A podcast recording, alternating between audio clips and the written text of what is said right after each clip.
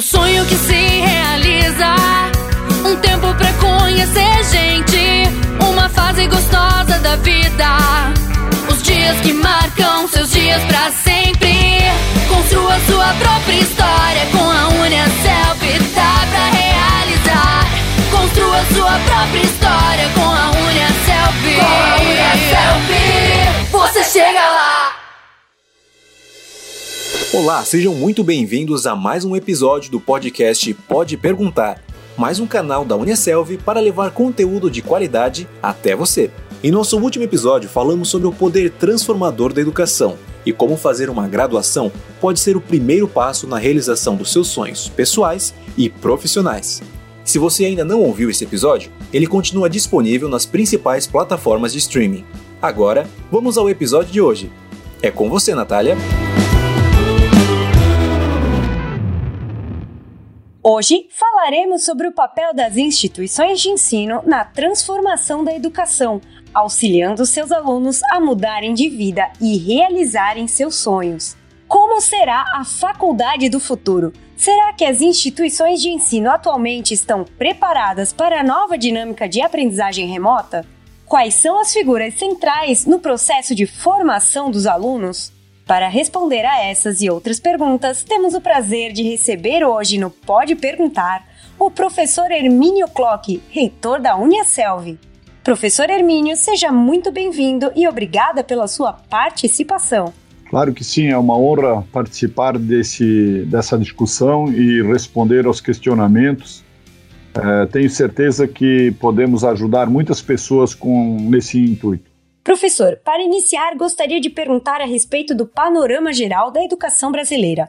Como você visualiza a atual situação?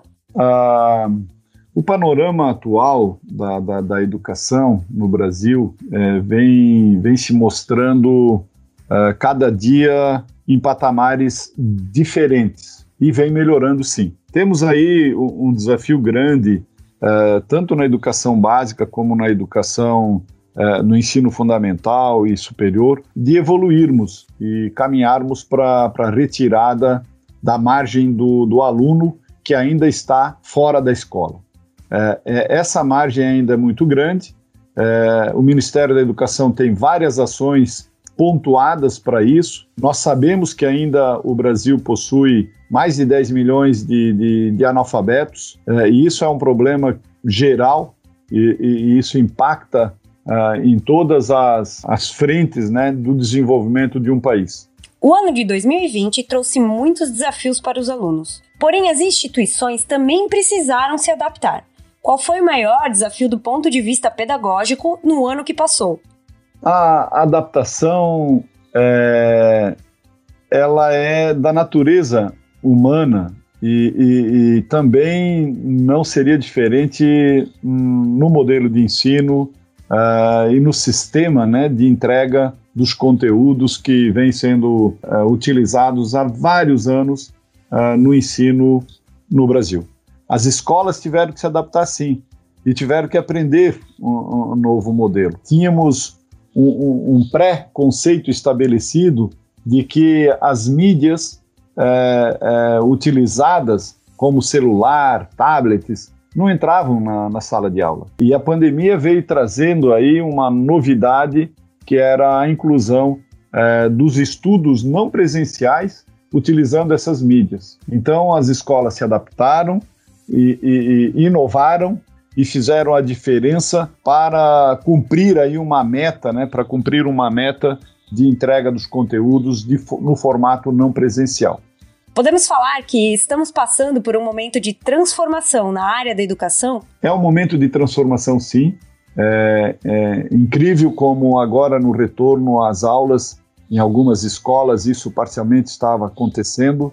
É, é, os alunos, ao chegarem nas escolas, o professor convidou para que eles trouxessem o celular, o tablet, que era o equipamento ou a forma com que eles consumiam nesse período aí é, de isolamento social. Então, acho que houve uma transformação.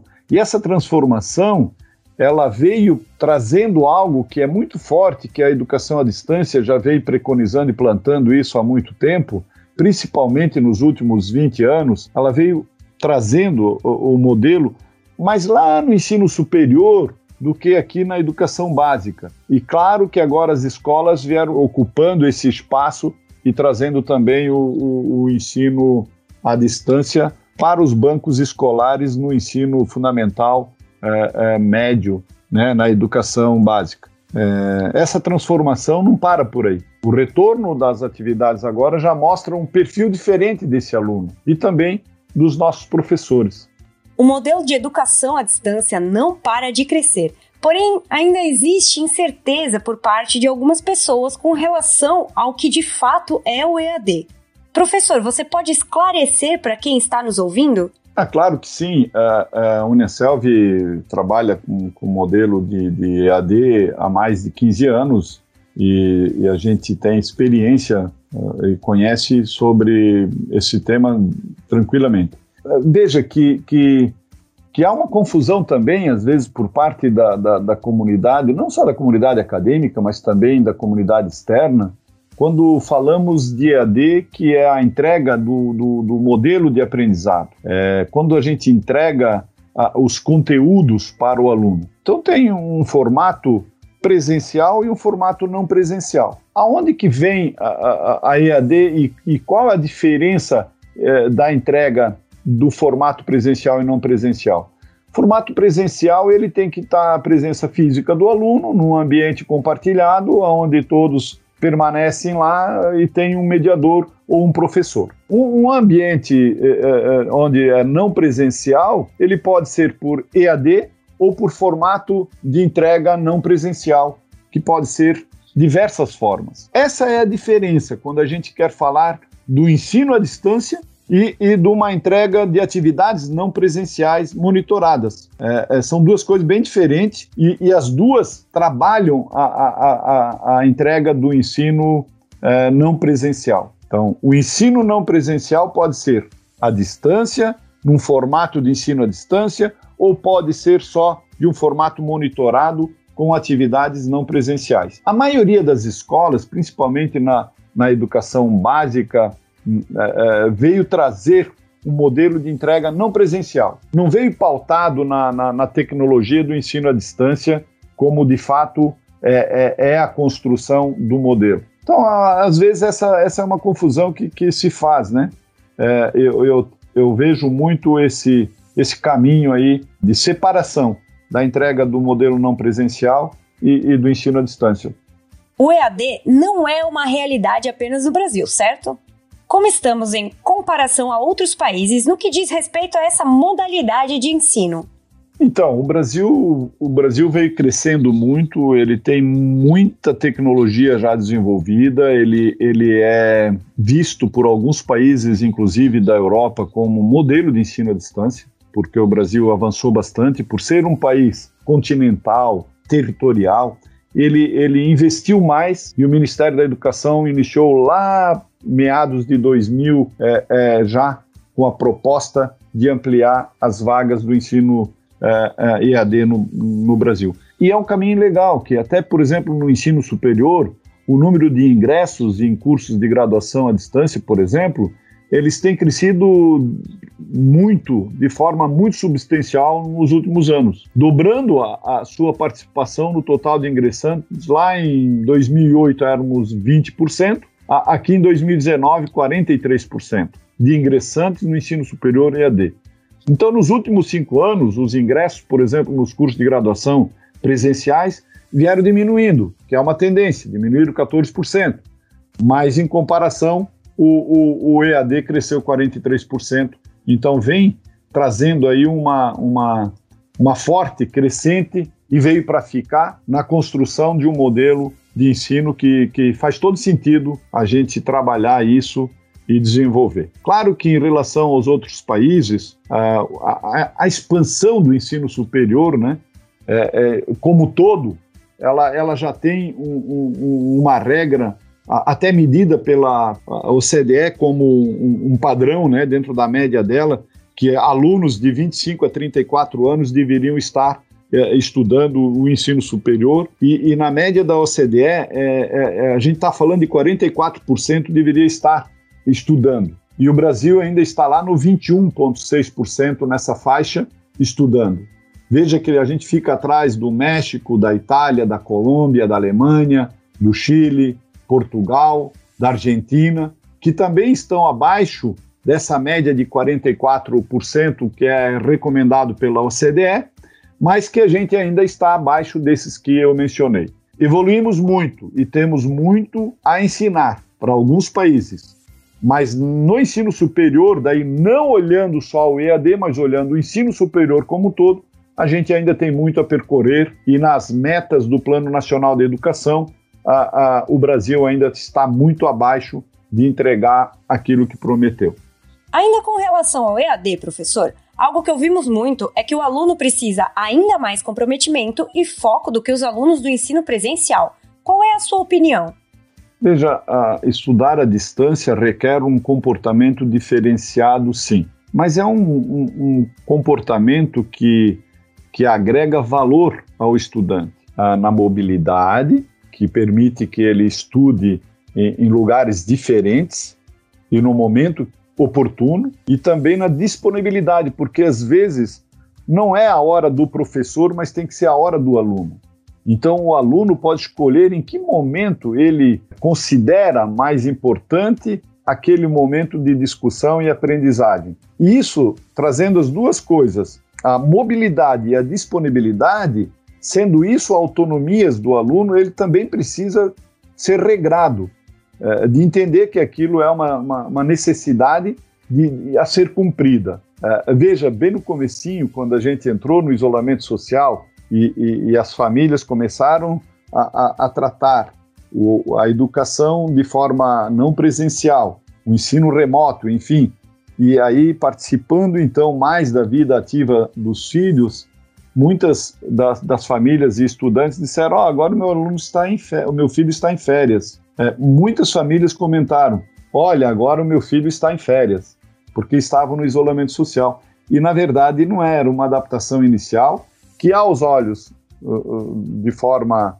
é, é, crua, aparenta que eu estou em férias, eu não estou num período de estudo ou de autoestudo, como a gente chama no EAD. Então, o aluno precisa, sim, ter um, um formato ou, ou, um direcionamento para aquele momento de, de autoestudo, onde ele tem que se concentrar na sua disponibilidade e na sua mobilidade, mas ele tem que se concentrar para desenvolver aquelas a, a busca pelos saberes e desenvolver aquelas competências e habilidades necessárias para aquela área que ele está buscando estudar. E com relação à Uniaselv, quais são as iniciativas mais importantes atualmente dentro desse cenário de transformação da educação? Bom, a, a, a Uniaselv tem, tem olhado o, a educação à distância como primordial para o desenvolvimento de um país, como eu, eu sempre defendo e falo, para um país territorial, continental, do tamanho que é, é, a educação à distância certamente é o caminho a ser percorrido. Não resta dúvida, é, todas as, as instituições que pesquisaram, debruçaram sobre o tema, sabem que isso não tem volta, é o caminho que a gente precisa desenvolver, é o caminho que a gente precisa perseguir. E a Uneselv não está pensando diferente. A Uneselv investiu nos seus últimos é, 15 anos num programa de EAD que permitisse isso, que flexibilizasse a, a, o formato é, no ensino superior e que o aluno construísse a sua trajetória e a sua linha de conhecimento e a formação necessária para a realização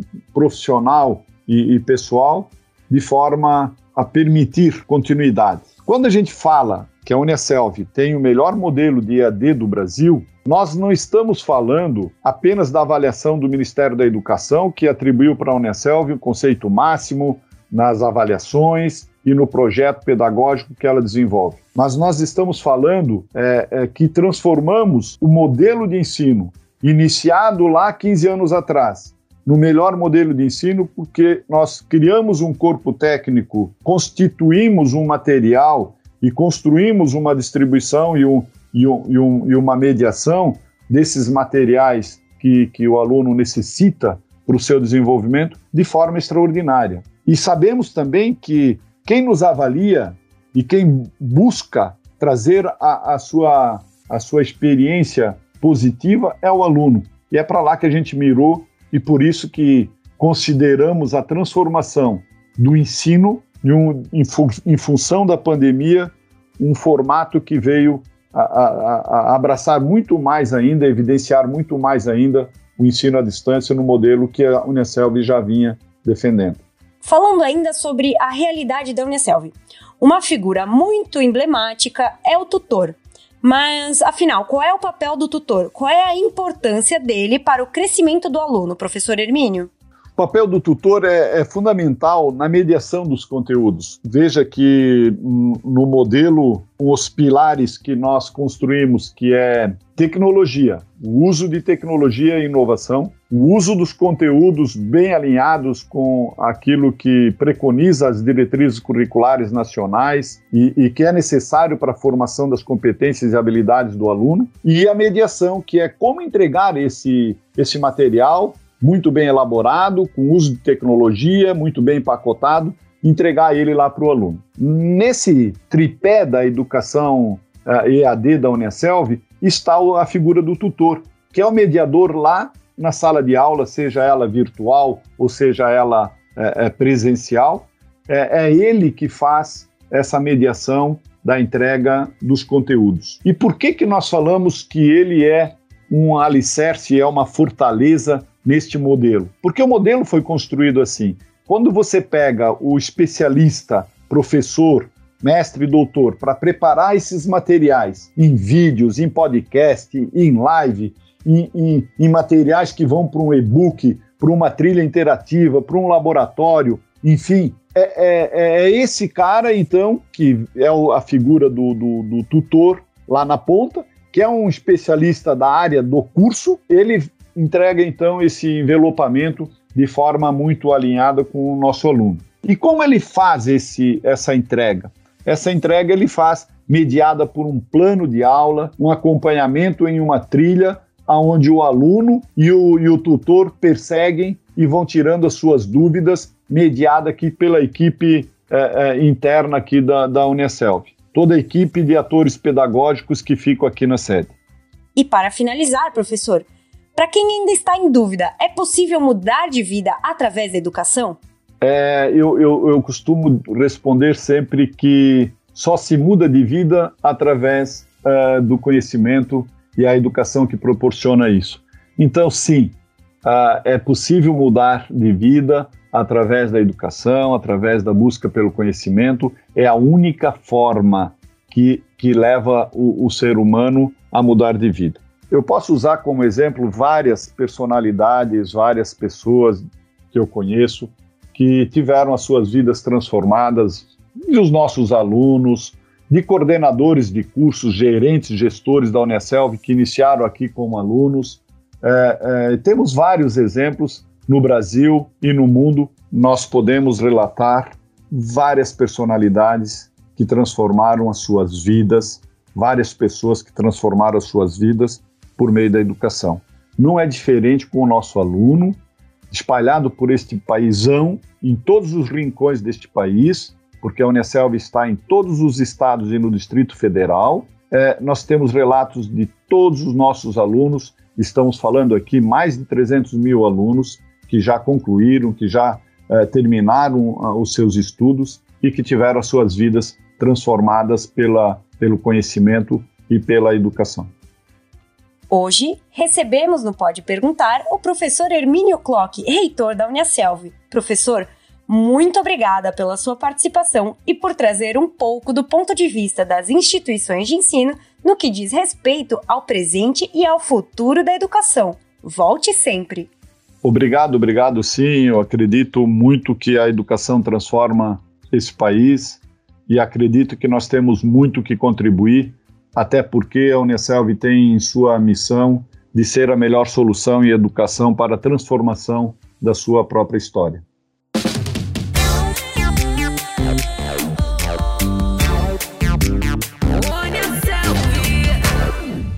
Esse foi o episódio de hoje do Pode Perguntar, o podcast da Unicelv. Fiquem ligados nas redes sociais oficiais da Unicelv. Lá você encontra tudo o que precisa saber sobre educação vida profissional, mercado de trabalho e muito, muito mais. Se você se interessou e quer saber mais sobre o universo do IAD e encontrar dicas para potencializar a sua carreira, acesse agora mesmo o blog da Uniaselv. Ele está repleto de conteúdos para te ajudar nessa jornada. Acesse blog.uniaselv.com.br embarque nessa jornada com a gente. Muito obrigado a você que esteve comigo no programa de hoje. Eu sou o Caleb e estarei de volta no próximo episódio do Pode Perguntar, com mais conteúdo de qualidade para você. Até a próxima. Construa sua própria história com a Unia Selfie. Com a Unia Selfie, você chega lá. Unia Selfie.